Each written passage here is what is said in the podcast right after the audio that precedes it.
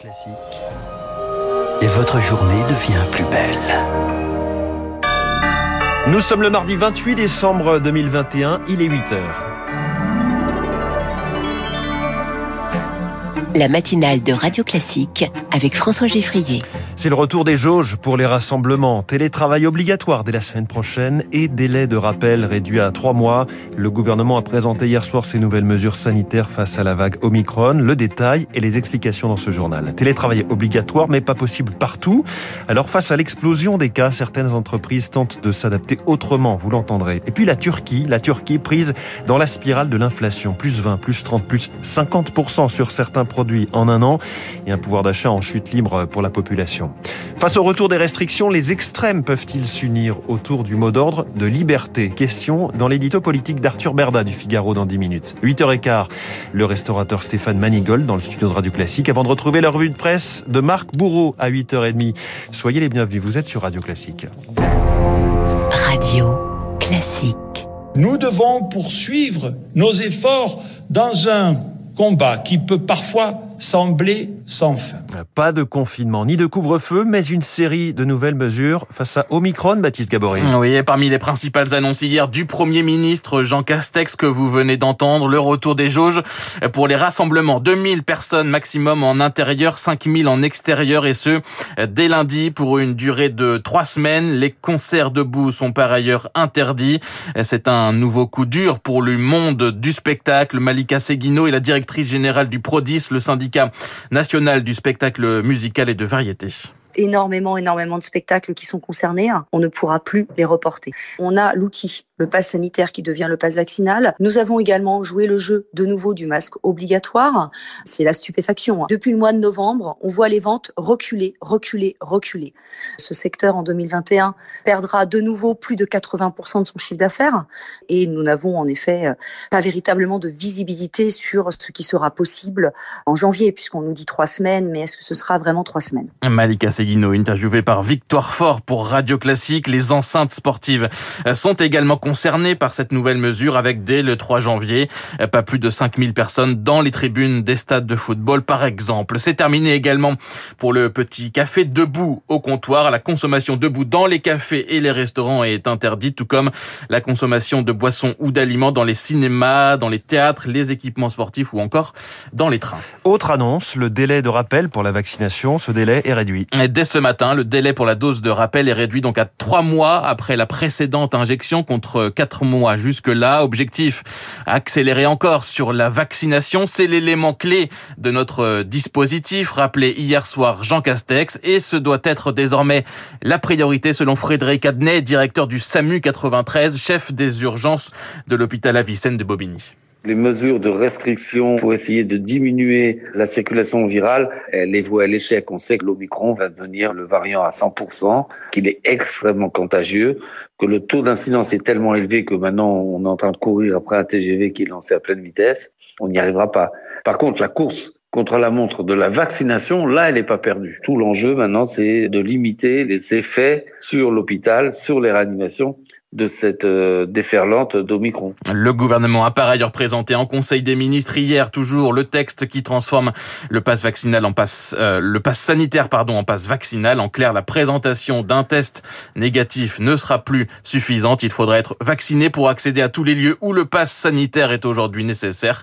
Passe euh, vaccinal qui pourrait entrer en vigueur le 15 janvier. Et c'est également le retour du télétravail hein, dans les entreprises. La ministre du Travail, Elisabeth Borne, mène aujourd'hui une concertation avec les partenaires sociaux. Le télétravail sera obligatoire dès lundi prochain pour tous les salariés là où c'est possible, à raison de trois jours par semaine, quatre même quand c'est possible. Une nouvelle contrainte euh, pour les entreprises, mais elles y sont préparées, selon Jean-Christophe Sibéras, ancien président de l'ANDRH, l'Association nationale des directeurs des ressources humaines, aujourd'hui dirigeant d'un cabinet de conseil en relations sociales. La plupart des boîtes, elles ont énormément augmenté le télétravail déjà depuis euh, deux ans, pratiquement. La moyenne des accords, c'est grosso modo deux jours. Bon, passer à trois jours, c'est quand même pas énorme euh, comme différence. Du moment qu'on garde un ou deux jours par semaine pour euh, le collectif, les réunions, la convivialité, etc. Évidemment, les réticents au télétravail, les managers qui bloquent, il y en aura toujours. Après, vous savez, les gens ne sont pas mécontents. Chez eux, il n'y a pas de masque, c'est plus souple pas de transport, donc c'est pas un mauvais deal entre la boîte et les salariés. Jean-Christophe Sibéras avec Eric Mauban. Dans certains secteurs, le télétravail néanmoins est impossible et face à l'explosion des contaminations, les chefs d'entreprise redoutent une vague d'absence à la rentrée. Certains ont même pris les devants, Eric Kuesch. Dans le bâtiment, secteur composé à 95% de TPE et peu adaptable au télétravail, la crainte d'un arrêt brutal de l'activité grandit à mesure que progresse le variant Omicron. Jean-Christophe Repon, président de la Confédération de l'artisanat et des petites entreprises du bâtiment. Nous sommes sur des structures de moins de 10 salariés majoritairement. Vous perdez un collaborateur ou deux collaborateurs, ben vous avez quasiment votre production qui est mise à l'arrêt. Pour nous, c'est dramatique. Le travail à distance peu plausible également dans les métiers de bouche. Alors on s'adapte. Depuis début décembre, à table, traiteur d'entreprise l'entreprise fonctionne au ralenti pour rester ouvert, le prix à payer et de limiter les risques de contamination. Marianne Canto, la présidente, a revu tous les plannings. On a réorganisé entièrement le travail de nos collaborateurs en montant des équipes distinctes qui ne se croisent pas dans nos locaux. Si une personne est contaminée, il y a une deuxième équipe qui peut venir et prendre le relais. Chacune des trois équipes d'une quinzaine de personnes ne travaille qu'une semaine sur site, les autres sont en chômage partiel. Cela permet aussi de mieux respecter les gestes barrières. Les salariés se désinfectent davantage, ils ne quittent jamais le masque, ils se nettoient les mains très régulièrement. Tout pour éviter un raz-de-marée d'arrêt de travail. Selon une étude Malakoff-Médéric, cette année, 12% des absences étaient liées au Covid, ce qui en fait le premier motif d'arrêt dans les entreprises. Eric Cuoche, des entreprises qui demandent notamment un raccourcissement de la durée d'isolement pour les cas contacts, le nouveau protocole sur les règles d'isolement devrait être annoncé avant la fin de semaine. Et face à toutes ces nouvelles mesures dans l'opposition, Marine Le Pen réagit et parle de mesures punitive. À gauche, le député France Insoumise, Éric Coquerel, dénonce, lui, l'incohérence du gouvernement. Aux États-Unis, le nouveau protocole euh, sur les règles d'isolement est, lui, déjà en place. La durée d'isolement pour les personnes positives mais asymptomatiques passe de 10 à 5 jours et de 14 à 5 pour les cas contacts non vaccinés. Le président américain Joe Biden appelle à ne pas céder à la panique alors même que les contaminations explosent là-bas aussi. 215 000 nouveaux cas enregistrés dimanche. Il est 8 h vous écoutez Radio Classique et dans le reste de l'actualité, l'accès aux sites pornographiques coupés dès aujourd'hui pour les mineurs. Cinq sites qui avaient été mis en demeure par le CSA, le Conseil supérieur de l'audiovisuel, il y a 15 jours. Ils sont sommés d'empêcher les mineurs d'accéder à leur contenu.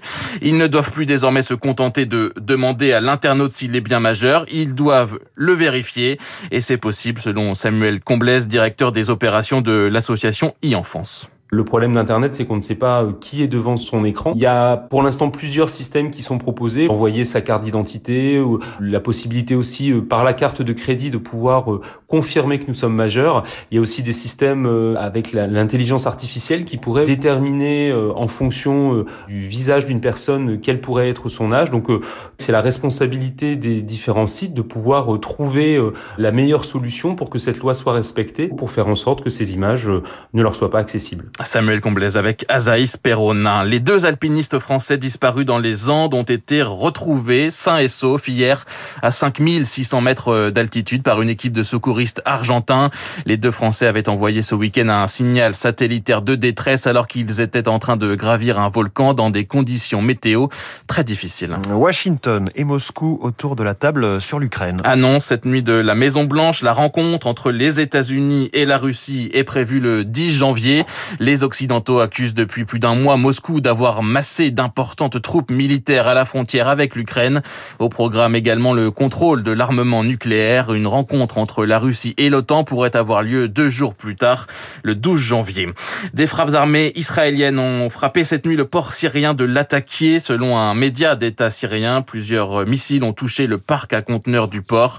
Le 7 décembre dernier, Israël avait déjà lancé des frappes contre une cargaison d'armes iraniennes dans ce même port de l'attaquer. On parle de la Turquie, la Turquie qui est dans la spirale de l'inflation. Les prix ont bondi de 21% en un an selon les chiffres officiels, plus 56% selon d'autres analyses indépendantes. La livre turque, elle, a perdu 40% de sa valeur en quelques mois, conséquence des files d'attente à n'en plus finir devant les supérettes bon marché. La population se serre la ceinture, Lauriane tout le monde.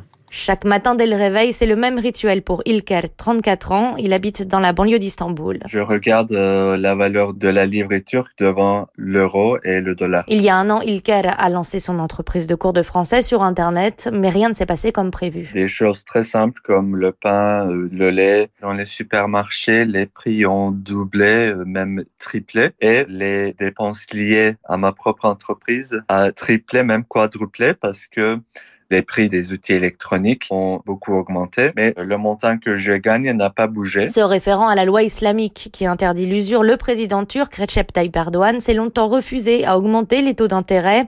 Sous la pression du patronat, il a finalement cédé la semaine dernière. La livre est enfin remontée, mais ces mesures d'urgence ne suffiront pas selon Aïcha Akarchay. Elle est professeure d'économie à l'université Galatasaray à Istanbul. Dans le très court terme, euh, ça peut améliorer un peu euh, le pouvoir d'achat mais dans le moyen terme, cela ne suffira pas à changer le comportement des agents économiques et des investissements. La confiance est rompue. Et pendant ce temps, les Turcs s'enfoncent dans la misère. Désormais, 12% de la population vit sous le seuil de pauvreté. Lauriane Tout-le-Monde. Et puis une Coupe du Monde de football tous les deux ans et plus tous les quatre ans, c'est non pour Kylian Mbappé. Le footballeur français réagissait hier à ce projet porté par la Fédération internationale de football. Jouer la Coupe du Monde euh, tous les deux ans rendrait cette compétition normale. Ce ne doit pas être le cas, estime l'attaquant du Paris Saint-Germain. Merci beaucoup C'était le journal de Baptiste Gabory à 8h sur Radio Classique. Vous revenez euh, tout à l'heure pour l'essentiel de l'actualité à 8h30. Il est 8h11. Dans un instant, l'édito politique d'Arthur Berda.